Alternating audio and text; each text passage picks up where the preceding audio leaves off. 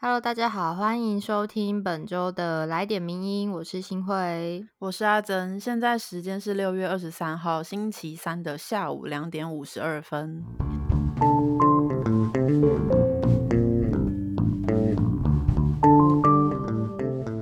对，其实就在刚刚呢，两点的时候，指挥中心记者会其实又宣布说，我们目前全国的三级警戒会延长到七月十二号。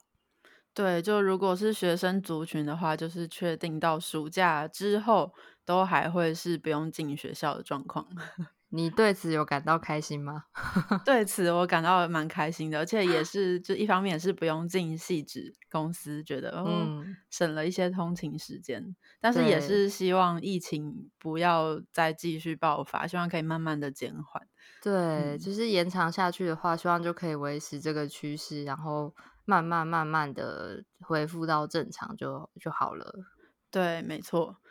那我们今天要跟大家分享的其实是算是两件事情，因为有一件事情其实是最近发生的，然后我们用想要用两篇文章比较详细的跟大家说明一下。对，不知道大家上周六的时候有没有跟到这个，其实算是由名人堂这边引起的一个网络舆论的中心。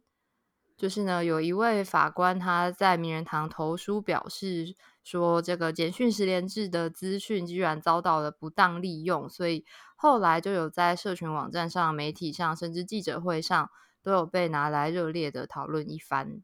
对，然后其实这篇文章是礼拜六，就是是周末的时候发生的，所以想说也可以跟大家分享一下我们编辑的过程，因为那时候其实不是上班时间。对，那时候是礼拜五晚上，所以我已经做完我这一整个礼拜的工作。我觉得啊，我再也不要看任何的工作讯息了。结果呢，那时候这位张渊森法官就是私讯我，然后就说：“嗯，重磅文章这样。”但我原本就觉得谁要看你的讯息啊？我在放假这样。可是呢，那时候我本来已经准备要看韩剧了，但是就觉得好像。心里有哪个地方怪怪的，所以就还是把讯息点开，然后就看到了这篇文章的标题，发现事情好像有点苗头不对，嗯，所以我就赶快打开，然后私讯阿珍，阿珍说：“你现在有空吗？”对我那时候也是准备，就是准备要看第二季的那个《机智医生生活》的心情。Oh my god！对，反正就是在一个星期五的晚上呢，赶紧处理好了这篇文，然后在星期六早上发出，然后也在当天下午的记者会得到了一些些的回应。对，所以总之就是一个编辑的日常生活，然后也 在分享这篇比较资讯量很大的文章之前，先跟大家稍微闲聊一下，放松心情。对，因为后面这件事其实我们要讨论起来还蛮复杂的，现在就来跟大家详细的照着它整个脉络来介绍一下。对，就是大家现在如果要去卖场、跟店家、seven 等等的地方，其实都会需要传送一个十连制的简讯。那如果你是用手机扫描店家 QR code 的话，就会出现那个场所代码，然后也会有一串文字文字显示说，本简讯是简讯十连制发送，现防疫目的使用。但其实呢，这些简讯都还是包含了我们的一些个人资讯，包括你是在什么时间，然后去什么地方，出现在什么地。点等等的，所以这个制度虽然非常方便，那它推出之后呢，还是有部分的争议没有解决的。就例如说，台湾人权促进会就曾经提出一个质疑，是制度不透明，然后它的法源不明，而且稽核制度也是非常不确定的状况。所以今天要介绍的这篇文章是张渊森法官的《我必须成为吹哨者》，简讯十连制资讯遭利用，指挥中心请尽速反应。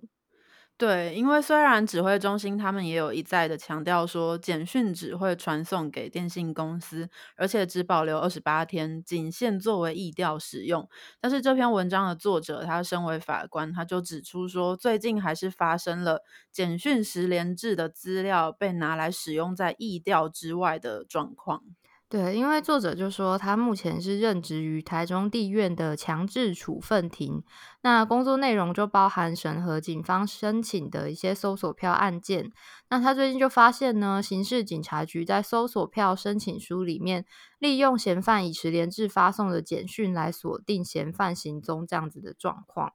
对，所以讲到这边，可能大家就会想说，哎，所以作者的意思是说，警方这样是违法的吗？那作者他就他要强调的是，他其实并不是要说警方的程序不合法，他主要是想要指出说，这样子的行为是不当的。因为即使是警方他依法向法官核发调取票，或是依通讯监察而得到那些简讯的资讯，但是这也违反了指挥中心说这是限于意调使用的这样一个。承诺，对，就是我们那时候有在跟作者讨论这篇文章的时候，也是一直希望把重点放在，就是说指挥中心，既然你承诺了这个简讯的资料只限于防疫目的使用，那为什么现在它可以被挪来其他的地方用呢？是这样子的问题。没错，而且更让作者担心的是，电信公司它是不是根本就没有对于十连制的简讯的调取去做任何的限制呢？那如果这样的做法继续被默许下去，更严重假设来说的话，会不会未来在各种民刑事的案件里面，简讯资料都有可能会出现在法庭作为证据，来证明民众他可能在特定的时间出现在特定地点，就是作为这样的一个证据呢？又例如说，雇主是不是可以要求员员员工提出通联记录，然后来看看说，哎，你居家上班的时候有没有偷懒，偷偷去哪边，或是偷偷逛网拍啊等等的呢？对，就是假设严重来说的话，对，所以作者的重点就是在于说，不论现在指挥中心跟这些电信公司之间的约束机制是怎么样。都应该要立刻检讨，而且确保电信公司不能基于防疫目的之外，提供简讯资料给任何机关，以杜绝警方或者是其他机关不当利用这些简讯记录的状况。对，那有一个问题是，十连制简讯是依合法官核发的监听票而取得的，那这是否可以作为警方申请搜搜索票的证据资料呢？这是一个比较法律层面的适用的问题。嗯，然后作者就认为说，这个案件的特殊之处就是在于，因为现在民众如果不配合十连制的话，会被处以三千元以上一万五千元以下的罚款。对，就是也就是说，我们民众其实是处于一个双重压力的，就是你要么就是违反十连制，然后受到罚款，要么就是你传送遵守它的规定，然后传送简讯，但你的个人隐私就会被被被遭到收集，这样就是也就是说。我们其实并没有办法完全基于我们的自由意志去行动的，所以作者认为说，虽然法律没有规定审核搜索票的时候应该要如何取舍证据，但是如果从公平的角度出发的话，他是宁可在警方以申请搜索票的时候，在个案中排除十连制简讯的适法性，也就是说，他宁愿他会希望警方在申请搜索票的时候要排除十连制简讯这个资讯。因为他照理说应该只能被用在意调使用，这样是的。那至于十连制简讯在审判中是否具有证据能力，或者是以十连制简讯据以搜索扣得的物品是否得作为证据使用，这些问题可能都不是这一次这位作者能够，呃，在这次遭遇的事件中能够解决的，叫静待未来司法实务发展，我们才能来继续讨论这个问题。对，没错，就是其实刚刚有很多那个专有名词，然后有很多丰富的资讯，不知道大家有没有稍微理解？然后如果大家没有理解的话，其实就是因为这件事情有很多层面的状况，包括呃，指挥中心要如何。达到他所谓的承诺，就他要如何去，譬如说他要如何约束电信公司呢？那电信公司应不应该、可不可以把这些资料交给警方呢？等等，就每一个环节其实都有很多还没有说清楚，或是没办法搞清楚的状况。所以，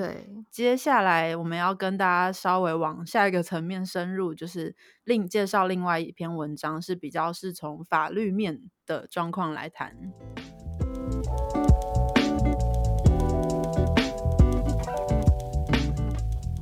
以今天第二篇要介绍的文章呢，是我们的作者吴新颖写的《法官吹哨简讯十连制遭不当利用，问题在于台湾防疫苍白的法制面》。对，因为其实前面第一篇介绍张渊森法官的文章刊出之后呢，也获得蛮大的回响，就是有有很多人在讨论这样。那也有其他媒体在指挥中心的记者会上面就直接提问指挥中心对这件事情要如何回应。那当时指挥中心是他提出的回应是说，绝对不会提供防疫之外去使用。虽然就是这是他们一一再强调，然后一再承诺，但事实上到底要如何达到这件事情呢？好像并没有，他们并没有针对这件事情正面的回答。嗯，而且据说在法律圈，就是可能包含法官啊、检察官、律师，都各自有一些不同的意见。那所以其实这篇文章也就是呃作者作为一位前检察官回应张元森法官的文章而写的。对，首先呢，作者他就指出说，在张法官的投书之前，其实就有警方透过十连制的资讯来调查窃盗等等的刑事案件的这一些新闻报道，其实大家都可以找得到。这样，嗯，那这些事情呢，在法律实务还有警察圈内也引起了各种正反意见的讨论。作者就认为说，问题的关键就是在于，虽然指挥中心之前有公布了一份 COVID-19 防疫新生活运动十连制措施指引，而且又不断透过记者会或是脸书粉砖的图文，不断的跟我们的民众保证说，仅限作为疫调使用等等的承诺，可其实这些承诺的法律授权依据和定性都是不清楚的。对，而且另一方面呢，在建制各资搜集的科技系统的时候，其实是忽略了资讯搜集与保存的法制面的上面的建设。那这就是作者说的法制面苍白，导致现在就是一片混乱的一个结果。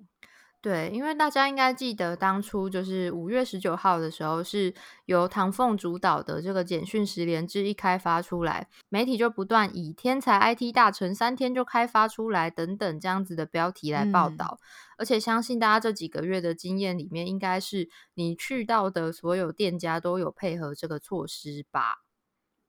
对。那为什么我们要一直强调说大卖 场等等的呢？其实就是因为透过这个十连制简讯。就是可以描绘出一个人他日常生活出入了哪些公共场所，以及他到哪些地方的消费，就这些踪迹都是可以被看到的。所以就涉及了人民高度的活动隐私。那如果人民不愿意暴露他的隐私的话，付出的代价就是无法进去商店里面消费，或者是无法进入公共场所参与活动。那基本上，他的生活、他的自由权利都会受到非常大的影响，而且现在又是比较就是疫情非常时期，你如果没有办法进去买东西，其实是非常困扰的。对，就是包含那些卖民生用品的大卖场都要扫十连制的话，我们就很难跟别人说你不爽就不要刷条码这样子的话，因为不如说我们配合十连制其实是一种不得不的选择。因此，这项政策其实涉及了隐私权、自由权等等的限制，本来就应该有完善的法制配套措施，特别是明确的法源、规范内容，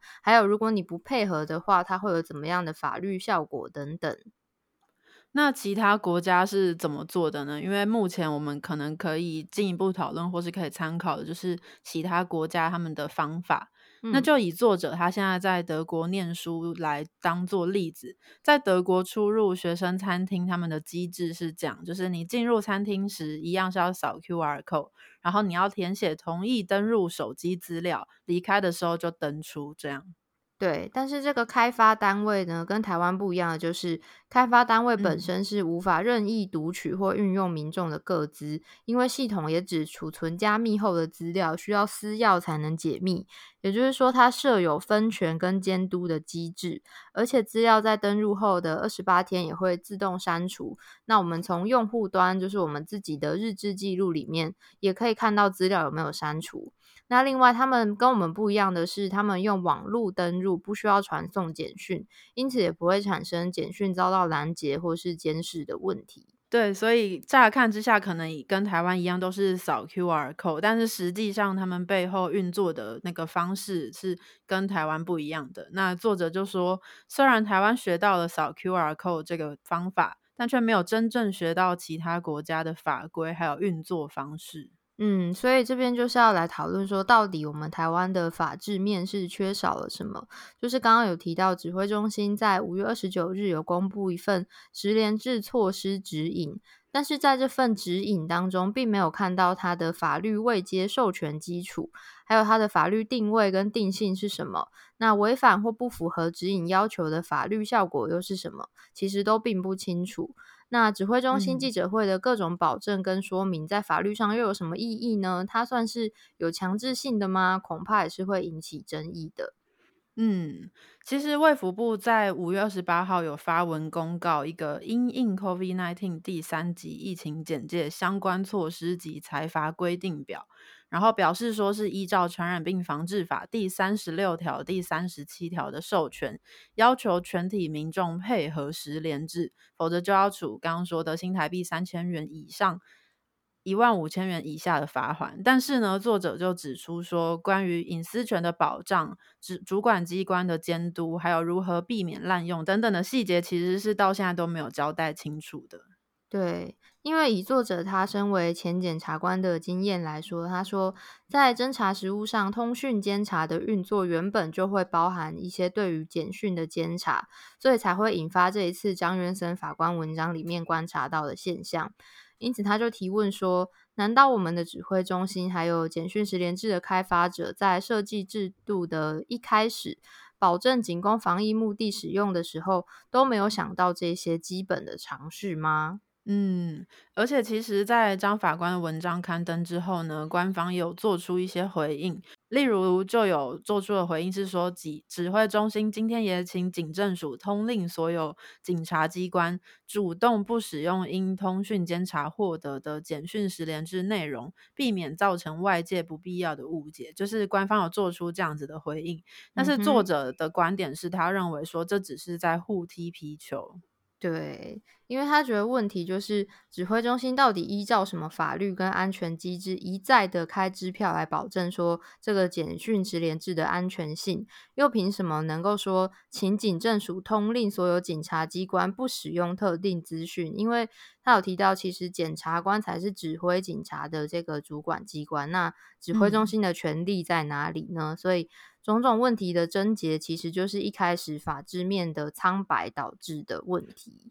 对，所以最后作者他就沉重的表示说，法律部署落后的代价，就是不断被牺牲的少数人权，以及争议频传的这个行政措施。那如果这个问题还是一再重演的话，最后引发的可能就是不信任，甚至导致执政者他就要自食恶果。对，就是这篇文章，它其实讲的还蛮清楚的，就是哪些地方是讲的，诶，规范的还不够清楚，然后我们到底哪些地方漏掉了，才会导致张院森法官那篇文章出现的问题。没错，那其实这整件事情真的是非常复杂，各个层面都有一些可能到现在法制面都还无法无法去就责，或者是无法去归属，无法让谁要负责等等这些问题，都还是需要大家继续讨论的。因为面对疫情就是一个措手不及，那很多东西可能还没有想清楚，就必须要先执行，那背后就会导致这些需要来收拾的后果。对，我觉得现在很多人都会说，防疫当前，你应该要一切都以防疫为优先，不要想那么多。但是，可能要有一些监督的机制，或者是至少要交代说之后要怎么处理这些资料，可能会是疫情过去之后，我们还要再继续重视的事情吧。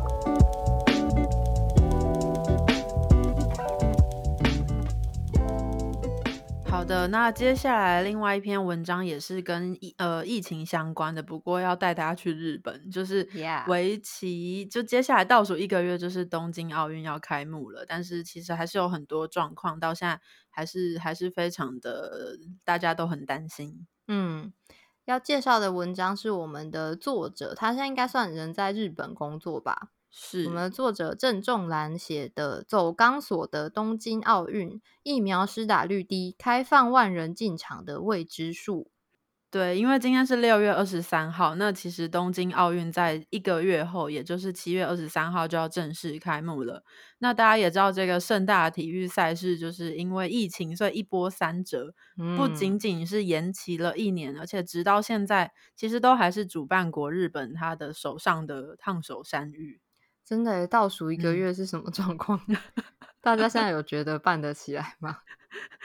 他们可能也不能不办起来，但就是非常棘手。是 因为为了因应奥运啊，日本现在其实是处于一个非常上紧发条的状况。那最新的消息就是六月二十一号的时候，国际奥会和东京奥运组织委员会、日本奥运担当大臣等等的单位呢，举行了五方会谈，最后就决定了观众到底可以有多少人。这个结论就是上限是各场地的百分之五十，人数最多不可以超过一万人。那开幕式的话，则是最最多两万人，可包含一些赞助商还有嘉宾这样子。对，其实一万人很多哎，即使有可能遵守安全距离什么的，但还是会有一些小漏洞或者是令人不安的地方吧。是，对。虽然日本官方一直强调说安心安全，但同时呢，首相菅义伟他也有说，如果疫情持续扩大。就算到时候是在奥运比赛的期间，他们也不排除可以再度发布紧急事态宣言，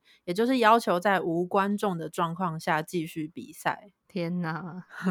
所以这边可能大家就会想说，那日本的疫苗到底打的怎么样了呢？对，目前日本的疫苗施打数其实已经突破三千万次了，而且几乎是以一天一百万次的速度正在这样非常高速的进行当中。嗯，可以看得出来，日本真的是想尽办法想要把一切的危险降到最低。对，但是距离现在就是还有一个月，那开幕之前还是有一些问题需要来好好探讨一下。首先就是日本人到底支不支持这次举办奥运呢？根据日本朝日新闻，他在十九、二十号的时候有做了一份民调，那民调的结果是支持今年夏天举办的民众是有百分之三十四，那认为应该要再度延期的是百分之三十。然后希望直接停办的是百分之三十二，所以也就是说，呃，后面两个觉得要延期或是直接停办的，这样加起来，也就是对这一次举办奥运感到相当不安的日本人，依旧是超过百分之六十的。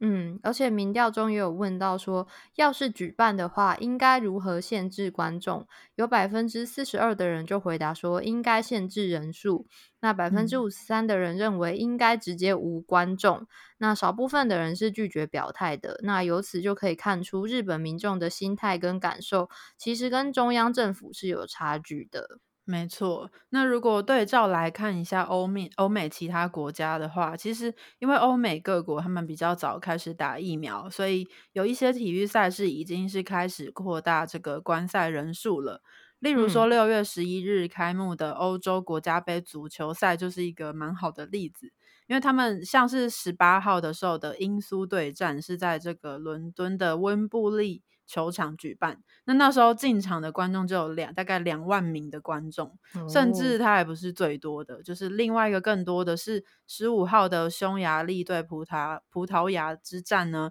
布达佩斯的场地更是全面解封，就是整个场地挤满了五万五千名左右的观众。哇，现在有点无法想象。我突然想到，我前阵子在看法网啊，嗯，然后那时候其实看起来观众也是蛮多的，虽然应该是没有全场开放卖票的状态，但是你就会看到球迷可能，比如说口罩戴在鼻子下面啊，或者是兴奋的时候口罩就拿下来呐喊。真的，其实，在电视前面看还是会觉得，天呐，你们还好吗？对，然后我看到那个就是欧国杯的那个照片，是几乎没有人戴口罩的，可能他们有打疫苗了，但现在看到还是觉得怕怕的。嗯，